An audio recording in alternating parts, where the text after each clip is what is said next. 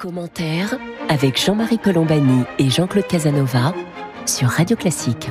Bonjour et bienvenue dans Commentaire. Jean-Claude Casanova et moi-même, nous sommes heureux de vous retrouver pour cette conversation hebdomadaire qui va porter aujourd'hui sur quelques polémiques récentes, polémiques politiques, notamment ce que l'on a appelé euh, l'islamo-gauchisme.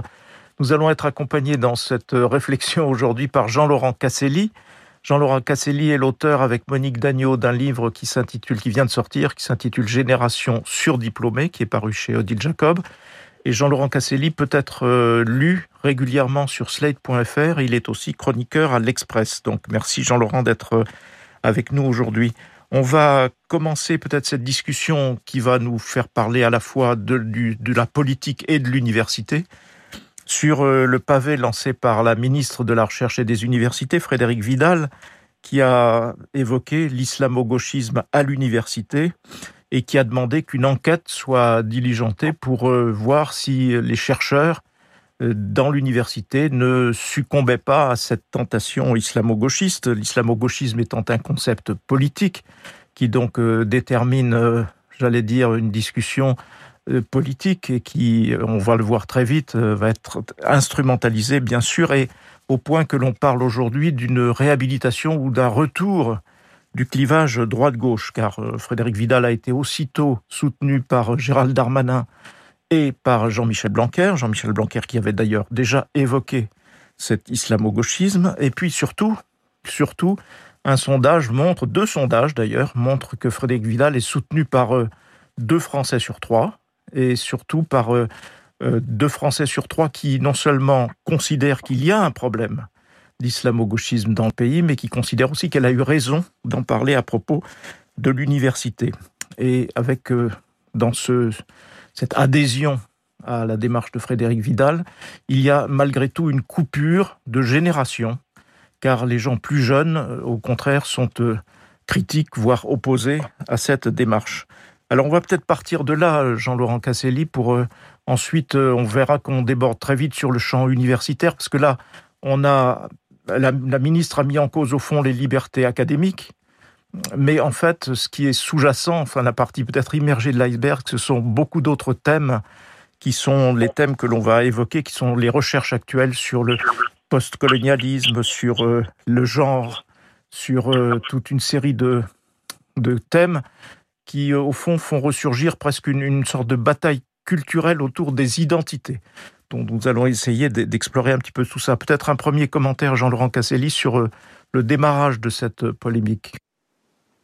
Oui, tout à fait. C'est vrai que ce qui est, euh, paradoxal, c'est, vous l'avez dit, c'est d'abord un sujet politique euh, avant d'être euh, intellectuel ou académique. D'ailleurs, l'islamo-gauchisme, c'est un terme qu'on doit à l'universitaire Pierre-André Taguieff, qui est directeur de recherche au CNRS. donc c'est amusant de voir que finalement, les institutions qui sont attaquées, hein, notamment le CNRS ou à l'université, sont en fait plus diverses intellectuellement que ce qu'on que ce qu'on peut penser de, de l'extérieur pour les gens qui connaissent mal le, monde universitaire. Il est assez clivé, il est assez partagé.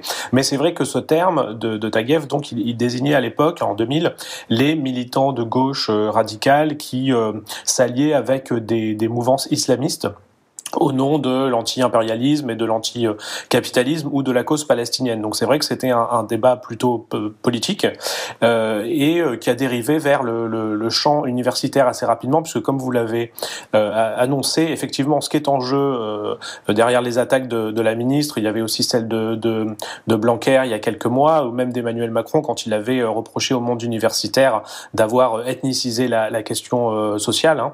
je crois qu'il avait dit c'était un bon filon une expression de, ce genre.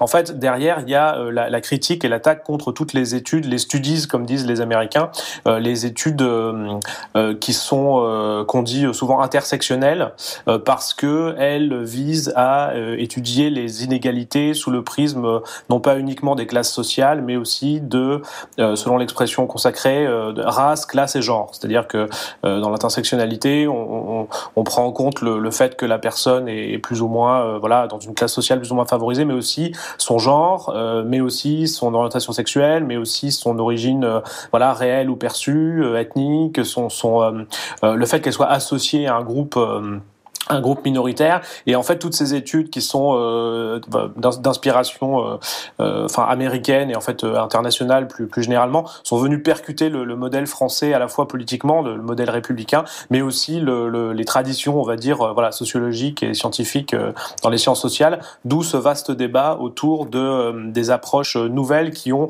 en commun de je dirais de remettre en cause la norme dominante impensée du encore une fois selon les termes hein, des intersectionnels du patrimoine patriarcat blanc, on va dire, hein, c'est-à-dire de, euh, euh, de, de, de, tout l'impensé en fait qui fait que la société française se voyait comme euh, universaliste et, peu en fait peu diverse, alors qu'en fait sa diversité est croissante et ses études quelque part en sont aussi sont aussi la chambre d'écho de ces évolutions.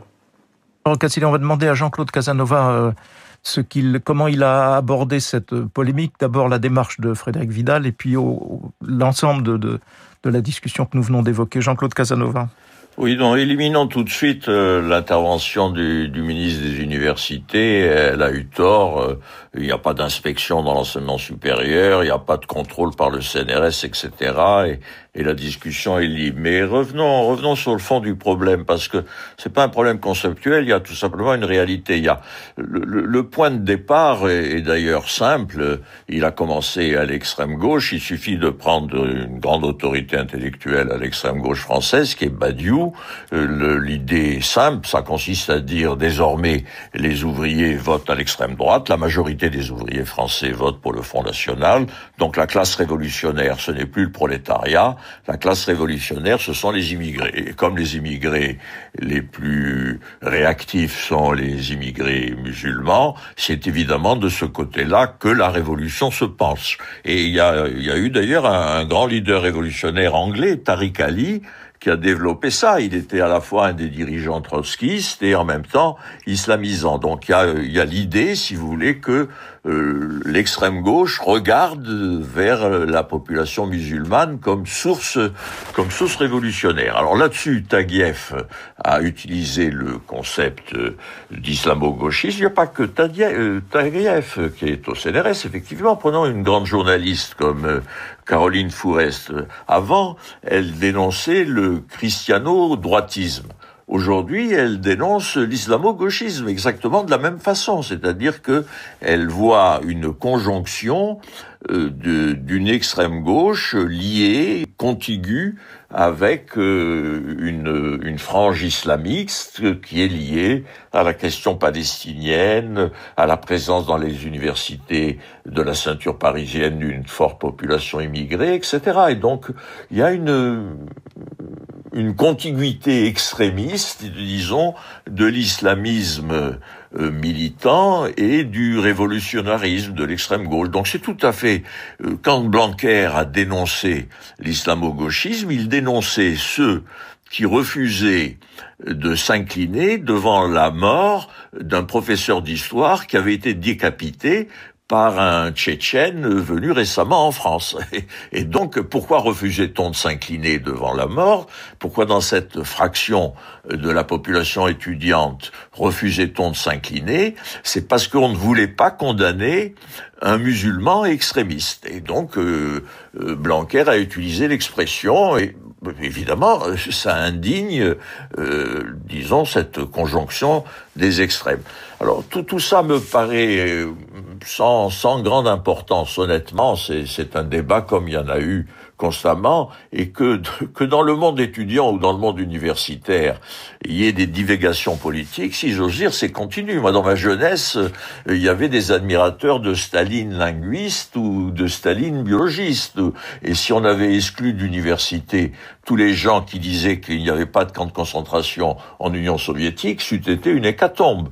Donc, euh, le, que dans les franges extrêmes, de l'université, euh, l'égarement politique soit une permanence ne me surprend pas, si vous voulez. Simplement, le contenu de l'extravagance change au fil du temps. Et aujourd'hui, euh, il y a cette extrême confusion qui consiste à mélanger des problèmes réels. Il y a un problème réel des genres. Euh, le mouvement féministe a quand même plus d'un siècle, donc euh, qu'on discute du féminisme. Et il y a une réalité de la relation des hommes et des femmes qui peut être étudiée. Que cette réalité se se complique de réalité ou de clivages sociaux, qu'elle se complique également de clivages raciaux, c'est tout à fait possible. Des études légitimes sont possibles.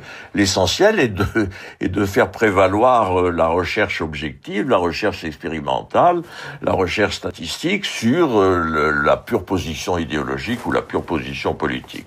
Donc je ne crois pas qu'il faille accorder une extrême importance euh, à ces phénomènes qui sont des des agitations un peu, un peu inévitables liées à l'âge et liées à l'insuffisance de clarté. Jean-Laurent Casselli, comment, comment regardez-vous cela, à votre tour?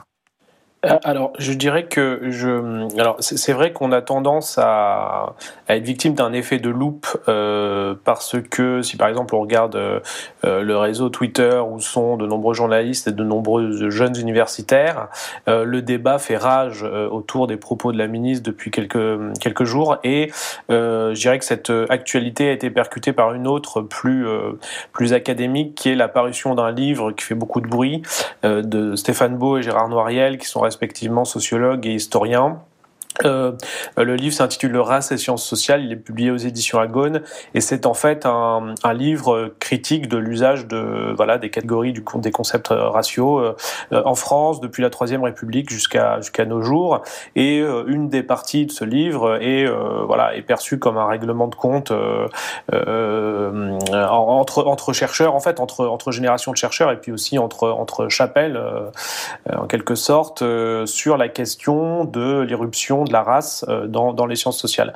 Donc, euh, pour résumer, euh, Beau et Noiriel sont des intellectuels de gauche engagés d'une autre génération qui, qui estiment que voilà le, le, le, le, de même que le marxisme était était outrageusement militant et présent à la fac à leur époque, aujourd'hui c'est plutôt le, le, le, décolonialisme, l'intersectionnalité qui a pris le relais et euh, ils ont l'air quand même de, de voilà de, de, regretter que ce soit non pas que ça existe mais que ce soit le prisme unique euh, euh, ou en tout cas le, le, courant qui, qui monte euh, au détriment de au détriment des aspects euh, plus plus plus sociaux. Alors ça ça voilà ça a suscité un débat un débat très très dur très vif.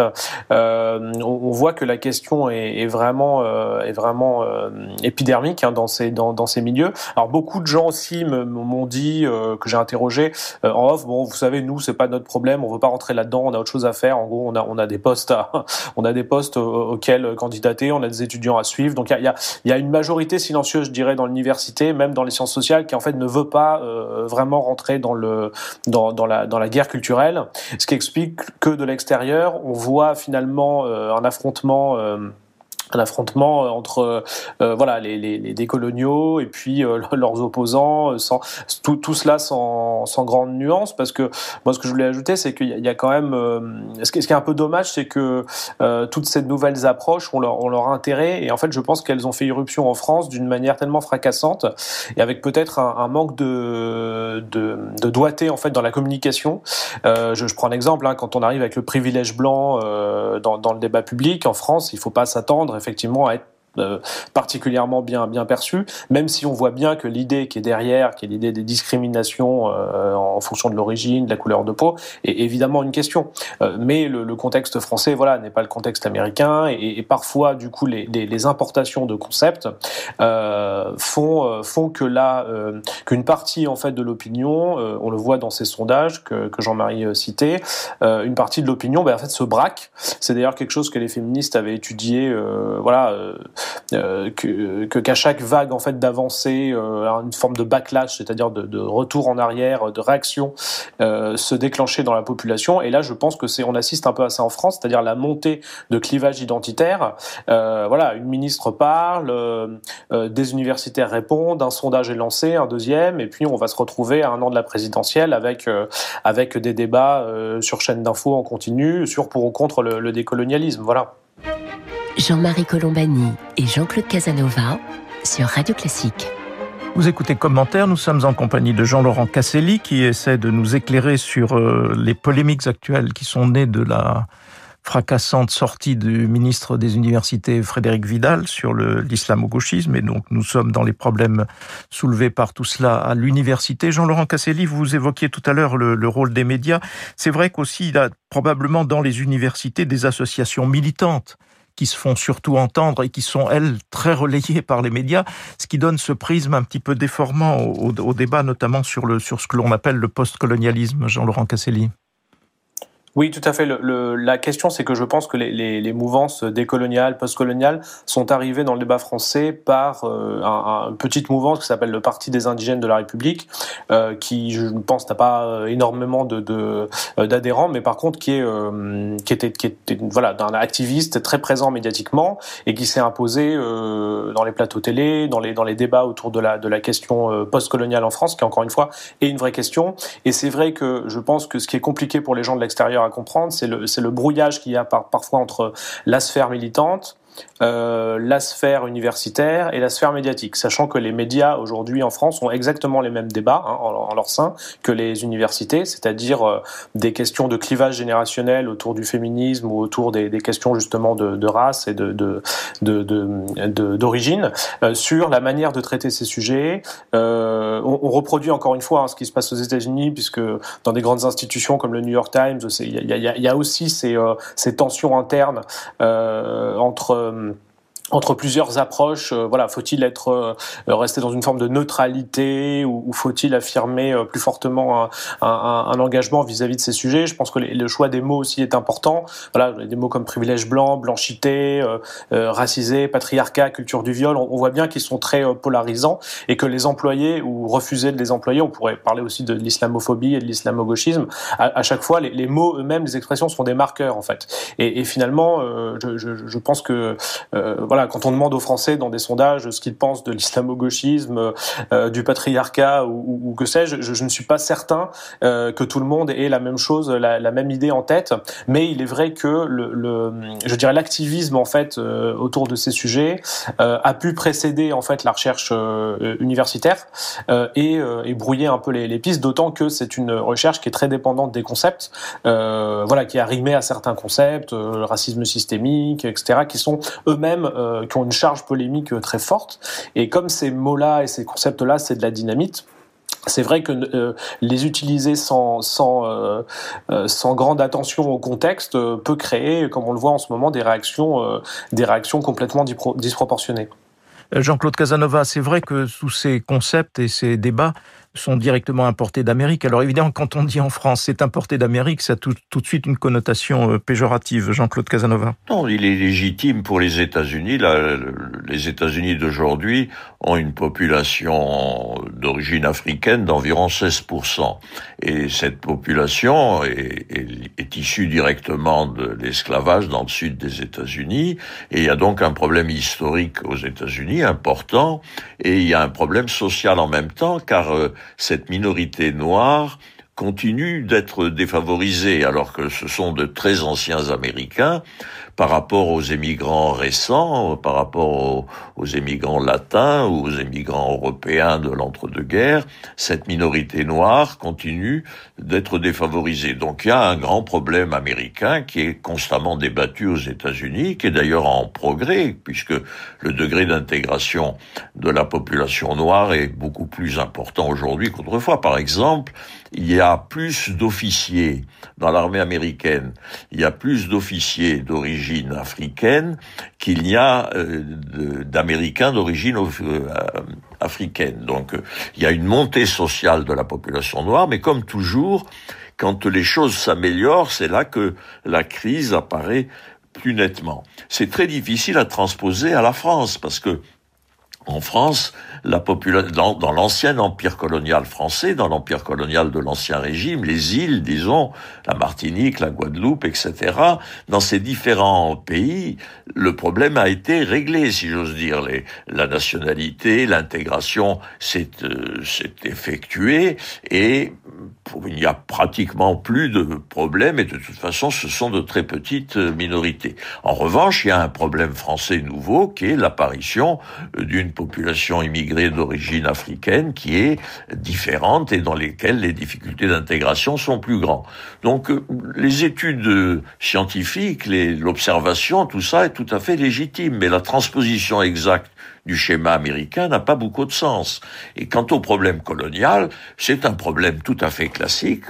Le, le second empire colonial français, celui qui va de 1830 à 1962, disons, a disparu et donc il est tout à fait légitime euh, de l'étudier historiquement, d'en étudier les conséquences et d'en étudier sans doute les conséquences qui sont encore euh, présentes. Mais il n'y a pas que l'Empire français. L'Afrique du Nord a été conquise aussi euh, par rapport aux populations kabyles par l'envahisseur arabe et on peut aussi étudier l'impérialisme arabe dans cette partie de l'ancien Empire romain et ainsi de suite. Donc l'étude des histoires coloniales, si j'ose dire, constitutif de l'histoire. On a toujours étudié ces différents, ces différents problèmes. Et l'Europe est, est, pleine de ces questions.